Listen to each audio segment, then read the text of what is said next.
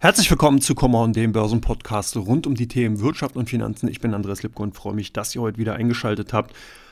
Ja, hier im ersten Teil von Common, da geht es natürlich um die allgemeine Marktsituation, um die Marktthemen, die derzeit die Marktteilnehmer untriebig lassen oder werden lassen und die derzeit natürlich auch dann in den Wirtschaftsmedien heftig diskutiert werden. Und da müssen wir natürlich als erstes ganz klar auf die Berichtssaison gucken, die ja mitten am Anlaufen ist, wo richtig Dynamik reinkommt. Jetzt auch in dieser Woche sind nämlich auch viele deutsche Unternehmen dabei. Wir hatten eine Bayersdorf, Simrise und so weiter gesehen, die alle ihre Zahlen vorgelegt haben. Natürlich auch die amerikanischen Unternehmen auf Hochtouren. Wir haben jetzt die Technologiekonzerne Microsoft, Alphabet und Amazon gesehen, die Zahlen für das erste Quartal 2023 vorgelegt haben und es hätte tatsächlich nicht unterschiedlicher sein können. Das muss man ganz klar sagen. Spannend, auch wenn man den, die Blickrichtung Richtung Asien hat dort ebenfalls teilweise wirklich heftigste Kursreaktionen auf die Quartalzahlen von den Unternehmen. Also auch da zeigt sich eine Stimmung, die eher pessimistisch gestimmt war, also wo das Sentiment tatsächlich ja nicht so ganz eindeutig für Aktien gesprochen hat, wenn man zum Beispiel sich heute mal die Kursreaktionen auf die Aktien von Kikoman anschaut. Die Aktien wirklich zweistellig im Plus gewesen zeitweilig und man darf halt nicht vergessen, es ist halt wirklich im weitesten Sinne ein Sojasoßenhersteller und legt halt Zahlen oder beziehungsweise kann Kursgewinne verzeichnen, als wenn wir über ein Hightech-Unternehmen oder einen Rohstoffwert finden, der neue Vorkommen gefunden hat. Also das ist die Gesamtsituation und das haben wir aber auch schon bei anderen Unternehmen gesehen. Das haben wir zum Beispiel bei Meta Platforms gesehen. Das konnten wir bei Microsoft sehen. Also alles riesig große Unternehmen, wirklich Big, Techno Big, Te Big Technology Unternehmen, die hier dann eben mehrere Milliarden an Kurswert, an Marktkapitalisierung zulegen können weil die Zahlen, und jetzt ganz wichtig, teilweise nicht so schlecht ausgefallen sind, wie man vorher befürchtet hat. Und das ist ganz wichtig. Auf Jahressicht verzeichnen einige Unternehmen tatsächlich keine Zuwächse, sondern verlieren nicht so stark, wie man vorher befürchtet hat. Und das ist eine Situation, die ja interessant ist, weil da natürlich auch wieder sehr, sehr viel positive Stimmung mitschwingt, weil natürlich sehr viel Hoffnung einfach dahingehend vorhanden ist, dass eben die Marktteilnehmer davon ausgehen, dass wir eine Stabilisierung derzeit sehen und die zukünftigen Quartalsgewinne dann wieder einen Anstieg zeigen. Also das heißt, in diesem Jahr könnten tatsächlich ausnahmsweise mal auch die Zahlen fürs zweite und dritte Quartal interessant werden. Normalerweise ist es so, dass halt Investoren sich das erste Quartal natürlich anschauen, dort dann Prognosen von den Vorständen, von dem Management erhoffen für das Gesamtjahr und man guckt dann natürlich auf das letzte, das vierte Quartal nochmal, um eben dann zu sehen, wie ist das Gesamtjahr gelaufen, weil da können dann Unternehmen natürlich aufgrund der Bilanzierungsvorschriften weniger bis gar nichts mehr verstecken und müssen dann auch im letzten Quartal selbst die letzte Leiche im Keller noch in irgendeiner Form in die Bilanz, in die Jahres-, in den Geschäftsabschluss mit reinbringen. Und äh, das sind halt sozusagen eigentlich immer so die wichtigsten beiden Quartale, also einmal für die Prognose und einmal eben zur Bestätigung. Und das zweite und dritte Quartal ist dann eben teilweise eigentlich nur schmückendes Beiwerk, wo man dann ab und zu mal so ein bisschen rüber guckt. Aber ich glaube, in diesem Jahr ist es tatsächlich anders. Das zweite Quartal könnte hier nochmal von Wichtigkeit sein und werden und demzufolge ganz spannend. Also wie gesagt, die Kursreaktion fand ich wirklich teilweise sehr, sehr interessant und zeigt eben auch auf, was für ein ambivalentes Umfeld wir insgesamt haben. Da habe ich gleich auch nochmal im dritten, zum dritten Themenkomplex im ersten Teil auch nochmal eine ganz, ganz interessante Thematik mitgebracht, die das auch gut widerspiegelt. Natürlich müssen wir auf die Bankenkrise in den USA gucken, also mit sind wir schon mal im zweiten Thema. Im ersten Teil Dort ist es ja so, dass man so ein bisschen den Eindruck gewinnen kann, alles eitel Sonnenschein, alles schon wieder vorbei, ähm, die, den Banken geht es gut. Aber wenn man sich die Unternehmen First Republic ansieht, die in dieser Woche durch heftigst verloren haben, wenn man sich die Zahlen von UBS ansieht, ja, wo der Gewinn wirklich äh, drastisch eingebrochen ist, das waren eben Rückstellungen für Rechtsstreitigkeiten in Höhe von 665 Millionen. US-Dollar, die tatsächlich noch mit Wohnungsbauhypotheken, also Altlasten aus der Finanzkrise von jetzt festhalten von vor 15 Jahren zusammenhängen, also 2007, 2008. Das ist wirklich brutal, was da noch für Nachwehen bei den großen Finanzkonzernen teilweise eben noch vorherrschen. Wobei man natürlich auch sagen kann, jetzt vor der Übernahme von Credit Suisse, da kann natürlich auch so eine Art Großreine machen einfach erfolgen, dass dann eben die UBS natürlich gesagt hat, hey, wir machen jetzt hier wirklich eben, genau, die letzte Leiche aus dem Keller noch weg und äh, machen dahingehend eben einen Tisch. Insgesamt wäre der Gewinn um 21 Prozent niedriger ausgefallen, also auch ohne diese Rückstellung. Und ähm, aber lagen tatsächlich noch über den Erwartungen. Die Analysten hatten mit einem Überschuss von 1,7 Milliarden gerechnet und es konnte am 2,1 Milliarden im Endeffekt erzielt werden. Also von daher ging das dann noch. Ähm, Wovon die UBS auch profitiert hat, ist weiterhin die Flucht aus den unsicheren Bankenbereichen raus. Das heißt, viele haben natürlich von Credit Suisse entsprechend ihre Einlagengelder abgezogen und tatsächlich zugunsten von UBS umgelagert. UBS konnte halt im ersten Quartal ähm, Netto-Neugeldzuflüsse in Höhe von 28 Milliarden verbuchen. Das dahin gehen so mal ein bisschen ein Blick in die Schweiz, in Deutschland, Deutsche Bank ja auch mit Zahlen, die wirklich gut waren, kann man nicht anders sagen höchster Quartalsgewinn seit zehn Jahren. Äh, man will aber trotzdem weiterhin eher auf die Kostenbremse drücken, beziehungsweise Kosten weiter reduzieren. 800 Stellen sollen wegfallen. Man will auch bei Neueinstellungen wirklich ganz genau gucken, wen braucht man. Alles, was Kundenberatung und so weiter angeht, soll natürlich weiter ausgebaut werden, also Kundenservice, aber ansonsten alles, was daneben so zu tun hat, da will man eher vorsichtiger beziehungsweise tatsächlich dann eher keine Neueinstellung vornehmen. Im ersten Quartal konnte der Vorsteuergewinn im Vergleich zum Vorjahresquartal um 12 Prozent auf 1,85 Milliarden gesteigert werden. Das ist eine ordentliche Zahl. Das muss man halt auch sehen, natürlich im Kontext, was dieses Haus in den letzten Jahren an Wandel mitgemacht hat, was für Restrukturierung vollzogen wurde. Und man kann wirklich, glaube ich, sagen, dass jetzt hier zumindest mal Christian Seewing einen guten Job gemacht hat und das Haus wieder auf die richtigen Bahnen gelenkt oder gesetzt hat. Und äh, demzufolge eben dieser doch seit mehreren Jahren höchste Quartalsergebnis mal wieder zumindest vorgelegt werden wurde. Unterm Strich entfielen dann eben auf die Aktionäre 1,16 Milliarden Euro und der Überschuss beläuft sich auf 1,06 Milliarden Euro, also im Vergleich zu einem Jahr zuvor. Also man liegt auch hier 100 Millionen über dem Vorjahresergebnis, also von daher wirklich durchaus sehenswert. Das äh, ist im insgesamt so ein bisschen auch das Gesamtfeld in Europa. Wir haben also auch der, von Barclays Zahlen gesehen, da komme ich aber nachher im dritten Teil dazu. Äh, ich habe schon einen kleinen Spoiler gegeben, aber in den USA tatsächlich auch hier weiterhin die Tendenz, alle was Top 10 Banken betrifft, also die Goldman, JP Morgans und Morgan Stanleys dieser Welt, profitieren tatsächlich von eben den äh, Netto-Liquiditätszuflüssen und alles, was sozusagen darunter ist. Mittlere, kleinere Finanzinstitute haben tatsächlich ein schweres Leben derzeit und dahingehend kann ich das gar nicht oft wiederholen, wirklich vorsichtig sein bei Engagements in diesem Bereich auch wirklich vorsichtig sein, bei zum Beispiel REITs, die sich stark auf Gewerbe und Büroimmobilien im Endeffekt dann ähm, fokussieren, weil da kann tatsächlich noch die eine oder andere böse Überraschung lauern. Die eine oder andere böse Überraschung wird es auf jeden Fall für eine Marktteilnehmergruppe geben, die sich derzeit sehr, sehr stark in den sogenannten T-Bond Futures bzw. T-Bond Bereich tummeln. Das sind die zehnjährigen US-Staatsanleihen. Da gibt es nämlich tatsächlich momentan ein Phänomen, das nennt man Most Overcrowded Trades. Ähm, das ist, wenn also riesige Positionen in bestimmten Anlageklassen aufgebaut werden, also die wirklich ersichtlich sind. Und hier ist es tatsächlich der Fall bei den T-Bond. Future haben wir eine Situation, dass 1,2 Millionen Kontrakte Short-Positionen im Markt vorhanden sind. Das ist eine gigantisch große Summe. Das muss man wirklich auch in der, in der Perspektive so sehen. Und ganz interessant ist, man kann so lo sogar lokalisieren, wer eben auf welchen Seiten steht. Und das wird halt wirklich spannend. Also auf der Bärenseite, das heißt auf der Verkaufsseite stehen hauptsächlich spekulativ eingestellte Hedgefonds, die also darauf setzen, dass die äh, US-Fed die Zinsen weiter anheben wird, dass man also hier noch weitere Zinsanhebungsrunden sieht, die dann natürlich ähm, im Rückschluss die Anleihekurse absenken lassen werden, weil dann sozusagen die Renditen insgesamt ansteigen werden. Auf der anderen Seite, und das ist jetzt ganz witzig und spannend, ist, ja, jetzt ist die Frage, ist es Smart Money oder nicht, sind halt Vermögensverwalter und große, nicht äh, gehebelte Netto-Long-Investoren, ähm, die also dagegen stehen. Und das sieht man, wenn man sich den Chart mal genau ansieht. Es gibt also Erhebungen von der, äh, von einer ähm, Aufsicht in den USA, die also genau diese ganzen Future-Aktivitäten darstellt. Die Commitment of Traders sind das jede Woche. Und da sieht man im Endeffekt, ähm, den COD Report.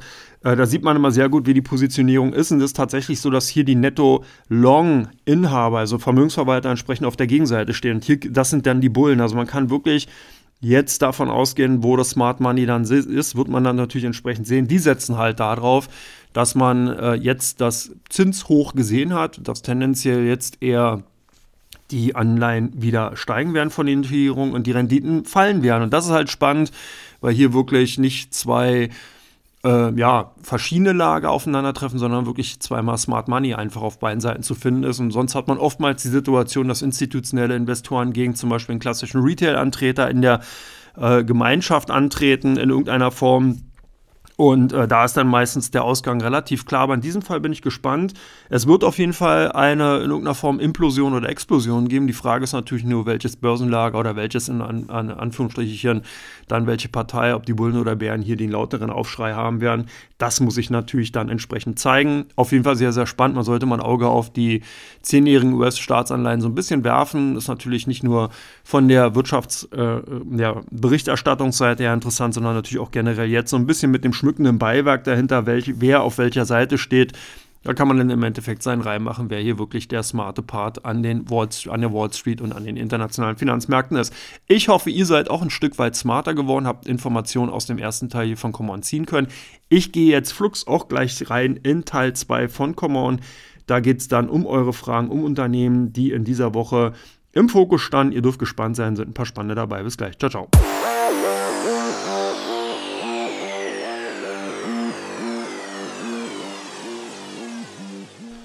Herzlich willkommen zurück zu Come On, dem Börsenpodcast rund um die Themen Wirtschaft und Finanzen. Ich bin Andreas Lipke und ihr seid in Teil 2 angekommen. Und da gucken wir als erstes auf die Quartalzahlen von Mercedes-Benz. Der Autobauer steigerte seinen Umsatz und Gewinn merklich und blickt optimistischer nach vorne. Das ist natürlich wichtig, weil genau darauf schauen die Investoren. Das wollen die Marktteilnehmer hören und sehen, dass eben Tierunternehmen wirklich äh, mit geschwollener Brust in das Jahr reinschauen und das natürlich darauf hingehend machen können, weil man eben im Endeffekt sein operatives Geschäft im Griff hat. Vor allem Kleinsttransporter und eben die Luxuswagen waren hauptsächlich gesucht. Also wir haben hier die klassischen AMGs, S-Klasse und G-Klasse Wagen, die ähm, in diesem Segment von äh, Mercedes-Benz zusammengefasst werden. Die wurden eben gesucht. Damit konnte der Umsatz gesteigert werden und insgesamt eben auch dann der operative Geschäft oder operative Gewinn entsprechend ansteigen. Der Absatz von Autos war insgesamt um 3% gestiegen und äh, damit äh, konnte der Umsatz um 8% auf 37,52 Milliarden gesteigert werden. Konzernergebnis legte dann demnach um 12% auf 4,01 Milliarden Euro zu. Und Gründe dafür waren insgesamt, dass man halt bei den gerade Luxuswaren höhere Preise einfach durchdrücken konnte in dem Segment. Das heißt, die Kunden waren einfach auch bereit, natürlich aufgrund der Inflationsentwicklung dann auch höhere Preise entgegennehmen zu können oder entsprechend zahlen zu wollen. Äh, damit konnte man eben auch die Kostenseite ausgleichen, die natürlich durch gestiegene Materialkosten entsprechend äh, höher angestiegen war. Und das ist genau das, dieser Effekt, den auch viele Investoren einfach erwartet haben. So fielen dann eben vor Zinsen Steuern und Sonderkosten bereinigt operatives Ergebnis äh, von 5,42 Milliarden Euro äh, auf beziehungsweise raus und das war eine Steigerung um 2%. Also das ist schon ganz interessant. Ähm, man sieht auch, dass die Kleinwagen beziehungsweise eben das E-Klasse-Segment nicht so gut laufen. Also hier ist der Fokus dann wirklich insgesamt auf den Luxus, auf den Oberklassebereich wirklich clever gewesen. Das heißt, Mercedes-Benz hat sich hier gut positioniert. S-Klasse ist sowieso das Flaggschiff in der ganzen Modellpalette. Damit verdient Mercedes-Benz am meisten Geld hat es auch in diesem Fall wieder. Auch die, der elektrifizierte Bereich hat eine gute Umsatzsteigerung, macht derzeit schon 10% der Gesamtumsätze aus. Also hier ist noch ordentlich Luft nach, nach oben. Ein stärkeres Plus in diesem Fall von 89% hat man also 51.639 Autos verkauft. Insgesamt hat der Konzern 503.483 Autos umgesetzt. Und man sieht also, in was für einer Kategorie man hier ist. Wenn man eben Vergleich äh, demnach läuft, das ungefähr auf 2 Millionen äh, verkaufte Autos im Jahr hinaus. Pi mal Daumen. Volkswagen ist hier mit 10 Milliarden dabei und ja, Tesla kratzt immer noch so ein bisschen an der 1 Milliarden Marke rum. Aber man sieht man das mal ganz im Verhältnis, das ist halt schon mal ganz spannend. Viele chinesische kleinere Autobauer wie eine Xiaopeng oder eben auch eine NIO, die sind tatsächlich eher in diesen Bereichen dabei, dass man insgesamt aufs Jahr dann so irgendwas roundabout bei 300.000, 400.000 Autos Maximum ankommt. Also das ist schon mal ganz spannend. Zweite Unternehmen ist natürlich die Covestro, die heute brandfrisch mit ihren Zahlen aufwarten konnte. Insgesamt ist ja zu attestieren, dass die Chemiebranche seit Herbst 2022 massiv unter dem Abbau von Lagerbeständen bei den Kunden leidet. Das hat der BASF bereits schon gesagt. Das hat noch andere Merck zum Beispiel oder ähm, entsprechend andere Chemieunternehmen, Spezialchemieunternehmen immer wieder darauf hingewiesen, dass man eben hier tatsächlich eine Problematik hat. Kunden haben dann eben bestellt, haben die Lager voll, die Konjunktur läuft noch nicht so richtig. Demzufolge werden eben dann Nachbestellungen einfach hinausgezögert. Und ähm, das hat natürlich auch damit zu tun, dass die hohe Inflation einfach auch die Kauflaune, das insgesamte Konjunkturumfeld sehr stark negativ einfärbt. Was aber ganz spannend ist, Covestro hat in diesem Fall tatsächlich davon profitiert, dass man erstmal einen anderen großen Chemiekonzern vorgeschickt hat. Und zwar war es, oder was heißt vorgeschickt hat, ein anderer großer Chemie Chemiekonzern vorgegangen ist. Es waren nämlich die BASF, die ja ihre Zahlen früher vorgelegt haben, beziehungsweise dann eben die Marktteilnehmer wesentlich früher verschreckt haben, sodass die Covestro jetzt dann eben davon profitiert, dass man auch hier diesen Effekt nicht so schlimm wie erwartet für sich verbuchen kann und die Aktien gesucht sind. Also hier hat der Covestro natürlich auch zum einen durch die Dividendenkürzung beziehungsweise dann eben entsprechend die, der Streichung, als auch dann natürlich den weiteren schlechten Zahlen von eben zum Beispiel BASF vorbauen können und hat in, in, am heutigen Tag profitiert. Das heißt nicht nur, weil die Aktien jetzt teilweise 5% im Plus sind, dass das eine Trendumkehr ist, sondern dass hier die Marktteilnehmer tatsächlich überzogen haben in der negativen Tendenz und das eben ausgeglichen wird. Mega spannend auch die Zahlen von Amazon, die kamen nämlich auch gestern brühwarm nach Börsenschluss in den USA am Donnerstag über die Ticker. Und erst sprangen die Aktien um 11% an, um dann eben den vollen Gewinn wieder abzugeben und dann sogar ins Minus zu drehen. Und diese Reaktion geht ja sozusagen genau gegenläufig zu dem, was wir zum Beispiel bei Meta Platforms oder Microsoft gesehen haben. Hier war es nämlich so, dass zumindest mal die ersten Zahlen, die, oder beziehungsweise der erste Eindruck, der erweckt wurde, durchweg positiv war. Das heißt, man hat eben hier höhere Gewinne, höhere äh, Umsätze gesehen, aber gleichzeitig dann eben auch die Warnung vor einem lang, langsameren Wachstum der Cloud-Sparte. Und wenn man sich halt hier im, natürlich im Gesamtkontext nochmal anschaut, dass ja Amazon hier den Wandel gerade von dem neuen äh, CEO Andy Jassy, der ja bekannterweise vorher auch der Leiter der Cloud-Sparte AWS war, ähm, hier jetzt den Fokus ganz stark auf diesen Bere Geschäftsbereich eben legt dann sieht man eben natürlich auch, dass dieses Verschrecken der Investoren und Marktteilnehmer ja nicht ohne Grund ist. Also im Onlinehandel schreibt Amazon im ersten Quartal immer noch Verluste, Cloud-Sparte schwächelt. Also wenn man sich das ganze Zahlenwerk insgesamt dann ansieht, äh, kann man eben doch nachvollziehen, warum hier diese Kursreaktion zumindest mal erfolgt. Das erste Quartal des Jahres äh, konnte ein Nettogewinn von 3,1 Milliarden Euro, äh, Dollar erzielt werden. Und ähm, im letzten Quartal hatte man, beziehungsweise im Vorjahresquartal, sah es eben entsprechend noch anders aus. Da hatte man noch eine, ein Minus von 3,8 Milliarden Dollar verzeichnet, aber der Umsatz ähm, konnte eben ähm, durch ein Werbegeschäft im Vorjahreszeitraum 9% auf 127,4 Milliarden zwar gesteigert werden, aber hier war eben im Endeffekt auch etwas mehr erwartet worden. Der operative Gewinn legte um 30 Prozent auf 4,8 Milliarden Dollar zu, sodass dann eben netto 3,1 Milliarden Nettogewinn nach ähm, ja, Kosten sozusagen und Steuern im Endeffekt dann, beziehungsweise nach Kosten äh, übrig blieben. Äh, ja, also es bleibt auf jeden Fall spannend, wie sich hier jetzt eben die Cloud-Sparte AWS weiter darstellen wird, weil das nämlich der wichtigste Gewinntreiber des Unternehmens ist. Ihr habt ja im Endeffekt von mir auch in diesem Format schon des Öfteren gehört, dass eben Amazon durch den Retail äh, Bereich, durch den Retailhandel überhaupt keine Gewinne erzielt, sondern dieser Bereich eigentlich seit Jahrzehnten defizitär ist. Man holt also hier eigentlich nur das Datengold rein, um das dann eben über andere, über Werbegeschäfte, zum Beispiel über Cloud-Geschäfte entsprechend versilbern zu können.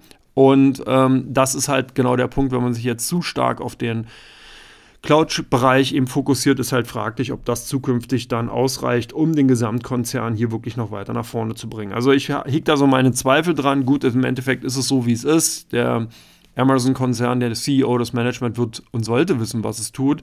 Und ich bin gespannt, wie sich dahingehend natürlich auch jetzt die weiteren Zahlen darlegen werden. Das ist so ein bisschen auch der Hint oder Hinweis zum ersten Teil was ich eben darauf, äh, oder wo ich schon mal darauf hingewiesen habe, dass eben gerade die Quartalzahlen jetzt im zweiten Quartal tatsächlich wichtig sein können, weil natürlich viele Investoren einfach sagen, hm, wir gucken mal, vielleicht war das nur ein Ausrutscher, wie stellt sich und gesellt sich dann sozusagen die Zahlen zum zweiten Quartal eben im Verhältnis zum ersten Quartal hinzu und kann man daraus eine Prognose ablegen, lesen.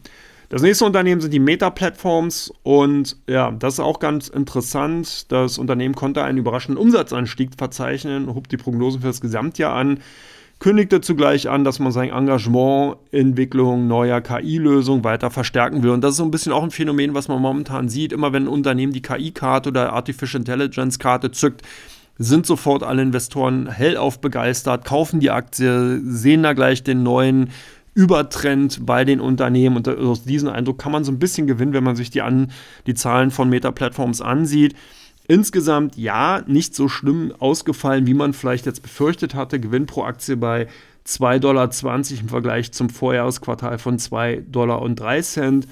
Der Umsatz liegt bei 28,65 Milliarden Dollar im Vergleich zu 27,65 Milliarden Dollar, auch im Vergleich zum Vorquartal. Die Werbeeinblendungen sind um 26 Prozent gestiegen. Äh, angenommen wurden hier lediglich 14 Prozent, weil man eben natürlich von anderen Zahlen, zum Beispiel von Alphabet und anderen Werbeunternehmen im Internet einfach davon ausgegangen ist, dass hier stärkere Budgetkürzungen zu sehen sind. Sicherlich haben auch geholfen, dass die Betriebskosten äh, gesenkt werden konnten und auch die Prognose um weitere 3 Milliarden für 2023 aufgrund des 25-prozentigen Personalabbaus eben weiter vorangeschritten werden soll. Umsatzprognose für das zweite Quartal 2023 ist jetzt auf eine Spanne zwischen 29,5 und 32 Milliarden Dollar angehoben worden.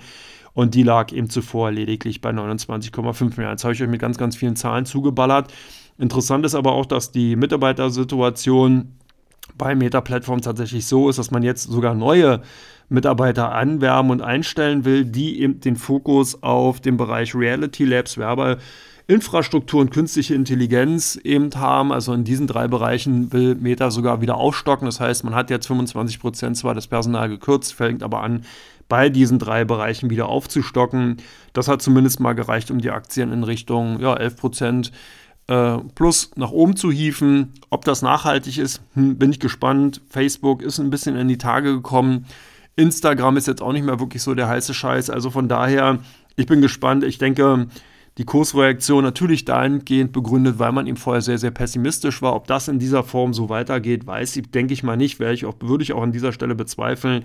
Und man merkt halt auch schon, dass natürlich KI, Fantasie, Artificial Intelligence, Fantasie hier einfach auch teilweise überbordend ist und sehr, sehr viel überlagert von den eigentlichen Problemen, die die Unternehmen dann tatsächlich haben und wo man einfach eigentlich an anderen Stellschrauben schrauben könnte und müsste, die die Unternehmen aber nicht machen. Gut, nur ist jetzt so, sage ich mal, dieser negative Effekt zumindest mal bei Meta-Plattforms ausgepreist und ich bin gespannt, wie das zweite Quartal laufen wird. Ein anderes Unternehmen, jetzt auch abschließend für Teil 2, was auf jeden Fall mal positiv aufgefallen ist, war Microsoft. Und hier fand ich es auch ganz spannend, nachdem ja SAP äh, einige Tage zuvor, bevor Microsoft die Quartalzahlen vorgelegt hatte, bereits mit Zahlen rauskam und gerade das Cloud-Geschäft, der überraschend für SAP gut gelaufen ist, hätte man annehmen können, dass Microsoft das bereits dann im Endeffekt, oder beziehungsweise die Marktteilnehmer das bei den Microsoft-Aktien auch schon einpreisen. Haben sie auch gemacht. Man hat so ein bisschen gesehen, dass auch die Aktien davon profitieren konnten. Und ich glaube, dass aber viele einfach gegengehalten haben, gesagt haben, okay, jetzt haben wir hier ein Peer Group, also Vergleichsgruppe, SAP hat berichtet, man kann das auf äh, Microsoft schon übertragen und haben dann doch einige Shortbestände aufgebaut. Damit ist man dann eben doch vollends in die falsche Richtung gelaufen. Umsatz besser, Gewinn besser, Cloud-Sparte, Azure läuft wie geschnitten Brot. Also Microsoft kann hier sehr, sehr viele von den Programmen und Anwendungen in die Cloud Welt, in die Datenwelt, in, ja, in die Cloud-Datenwolke übertragen. Die Kunden nehmen das an und damit wächst dieser Bereich sehr stark bei Microsoft. Also eine ganz spannende Entwicklung. Die Aktien sind dann auch 8% fester aus den Handel gegangen und man sieht einfach hier, dass Microsoft wirklich ein gut geführtes Unternehmen ist, was wirklich fest im Sattel sitzt, in wesentlichen Bereichen wirklich gutes, gutes Geld verdient und eigentlich auch als Indikator für die gesamte Technologiebranche eben im Softwarebereich wirklich herhalten kann. Spannend ist auch natürlich jetzt hier und das, da sehe ich eigentlich auch die Hauptstory über Microsoft nach wie vor und hier wirklich auch gerechtfertigt eben die künstliche Intelligenz durch ChatGPT und die Einbindung in vielen Anwendungen von Microsoft hat man das einfach verstanden, sicherlich hier ganz, ganz neue Anwendungsmethodiken einfach auch ins Spiel zu bringen und macht zum Beispiel natürlich den direkten Konkurrenten bei den Suchmaschinen Alphabet einfach das Leben schwer. Und ich glaube, hier muss eben Alphabet auch wirklich nachliefern. Also man kann jetzt sich nicht an die Seitenlinie stellen und sagen, oh, wir gucken uns mal an, was Microsoft da macht, sondern Alphabet muss nachliefern. Weil mir geht es eigentlich gar nicht darum, ich hatte über ChatGPT ja auch schon mal eine längere Ausführung gemacht. Ich erspare mir das an dieser Stelle. Mir geht es darum, dass hier die Anwendungsmethodik und die Anwendungslogik zukünftiger User im Bereich Suchmaschinenfunktionalität eben sich ändern wird. Das merkt man selber. Jetzt sucht man eben mit Suchbegriffen das bedeutet, oder vielleicht auch mit Formulierungen, bekommt dann eben eine Vielzahl von entsprechenden äh, Antworten. Zukünftig wird das eher so sein, dass man dann eben eine Frage stellt und vielleicht dann auch zwei oder drei Suchmaschinen hat und sich dann entsprechend die Antworten voll, voll vorformuliert im Endeffekt rausbekommt. Sicherlich muss das noch dann entsprechend validiert werden, ob die Antworten richtig sind, aber auch hier ist natürlich eine ganz klare Evolution zu sehen. Das heißt, ChatGPT von heute wird nicht ChatGPT im nächsten Jahr sein, sondern hier werden dann eben auch noch andere Entwicklungen vonstatten gehen, die wirklich dramatische Folgen haben werden. Und das ist eben interessant. Das heißt, man guckt dann eben natürlich visuell nur noch auf eine Antwort. Im Endeffekt kann die dann als Ankerpunkt dafür nehmen, um zum Beispiel dann selber natürlich entsprechend äh, nochmal nachzurecherchieren, aber nicht mehr so wie jetzt, dass man eben durch mehrere Angebote sich klicken muss, dass eben auch die ganze SEO-Thematik, der Werbeverkauf eben von entsprechenden Hochranking von Werbeangeboten bei Such äh, ähm, Suchergebnissen und so weiter. Das wird sich komplett umändern und das wird Alphabet natürlich bei Google auch hart treffen. Das heißt, Microsoft hier wirklich aus meiner Sicht aus dem First Mover Effekt, der zu sehen ist. Und wenn man hier weiter vorantreibt, und das macht Microsoft ganz klar mit den Milliarden, die man eben verdient, die pumpt man in diesen Bereich rein. Und ich denke, das ist wirklich auch eine Investition, die dann für Microsoft zumindest mal positiv ausgehen wird und für Alphabet einfach ein Problem darstellt, wenn man nicht hier wirklich schnell nachliefert. Also mega, mega spannend, was sich da tut. So ein bisschen eher hinter den eigentlichen Quartalzahlen zu sehen, aber nichtsdestotrotz gerade nicht unwesentlich uninteressanter. An dieser Stelle bin ich jetzt auch schon durch mit Teil 2. Ich hot hier gerade so ein bisschen durch, sehe ich. Wahrscheinlich bin ich schon in Vorfreude auf das lange Wochenende. Äh, die europäischen Zuhörer können mich davon ausgehen, dass am Montag die Börsen geschlossen bleiben in Deutschland und in den meisten europäischen Staaten. In Amerika wird gehandelt, auch an den asiatischen Börsen wird gehandelt. Erkennt man den ersten Mal als Feiertag in dieser Form nicht. Demzufolge äh, kann das natürlich ein Antrieb für mich sein, dass ich sage, hey, ich will ins Wochenende und ihr habt natürlich auch die Möglichkeit, einfach dann entsprechend diesen Podcast länger zu genießen, mehrmals anzuhören. Ihr habt nämlich dann mindestens drei Tage Zeit. So, ich komme jetzt zu Teil 3, komme zu den meistgesuchten bzw. den Top 3 meistgesuchten Aktien bei Invista und natürlich auch den Top 3 meistgehandelten Werten bei der Comdirect.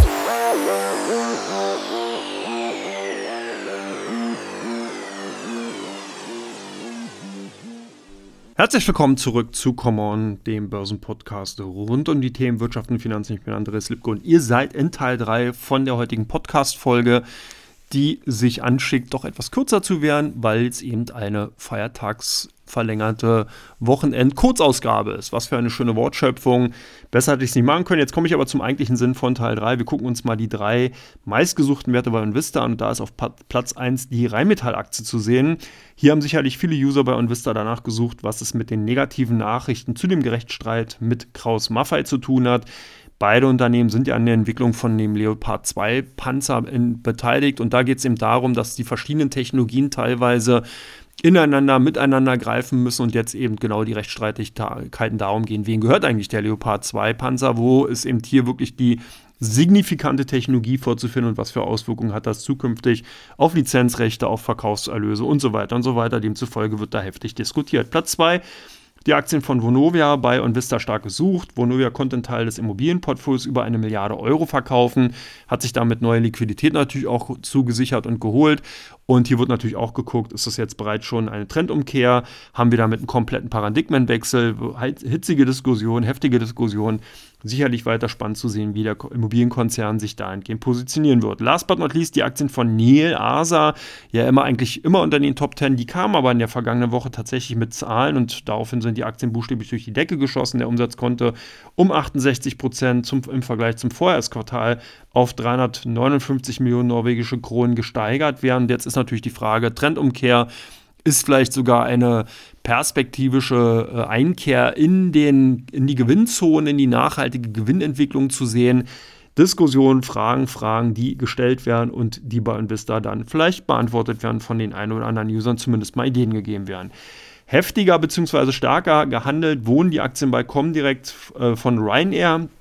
Hier äh, ein klarer Profiteur von etlichen Kaufempfehlungen für die Aktien in der vergangenen Woche. Demzufolge haben doch einige Kunden dazugegriffen und die Aktien entsprechend gekauft. Platz zwei die Aktien von der RTL Group. Hier gab es gleich mehrere Impulse. Zum einen leidet die Aktie unter Verkaufsdruck durch etliche Verkaufsvoten, Votum von einigen Analysten, die eben darauf hingewiesen haben, oh, Medienaktien in Europa nicht gerade so der gute Anlageaspekt, ähm, äh, der da ist und natürlich auch dann durch die Dividendenkürzung, Streichung von Pro7 Sat1, die eben natürlich dahingehend auch nochmal auf die Aktien gedrückt haben und demzufolge aus den Depots von vielen Comdirect-Kunden entsprechend fliehen. Last but not least die Aktien von Barclays, eher gesucht. Barclays natürlich im Zuge der Unternehmenszahlen, Quartalzahlen von vielen Banken in Europa entsprechend mit dabei gewesen. Barclays konnte den Gewinn steigern, hat aber gleichzeitig auch die Risikovorsorge deutlich angehoben. Nichtsdestotrotz haben hier doch mehrere Kunden von Comdirect entsprechend zugegriffen und die Aktien von Barclays in die Depots reingekauft. Damit bin ich schon durch. Ich bedanke mich bei euch, dass ihr mir bis zu dieser Stelle zugehört habt. Ich wünsche euch ein wunderschönes, verlängertes Wochenende.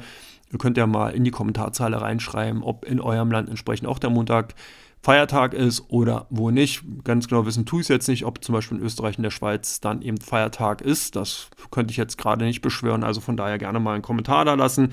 Ansonsten natürlich ein, ja, zumindest mal schönes Wochenende. Das dürfte ja zumindest drin sein und alles Gute. Ich freue mich, wenn ihr in der kommenden Woche dann natürlich erst wieder am Mittwoch mit dem Bergfest und äh, am Freitag mit der neuen Common Börsen Podcast Folge dabei seid, beziehungsweise dazwischen mal entweder auf dem YouTube-Kanal von Comdirect vorbeischaut oder bei meinem entsprechend dann beim Starten den Tag oder Coffee Break dabei seid. Alles Gute, bis dann, macht's gut. Ciao, ciao.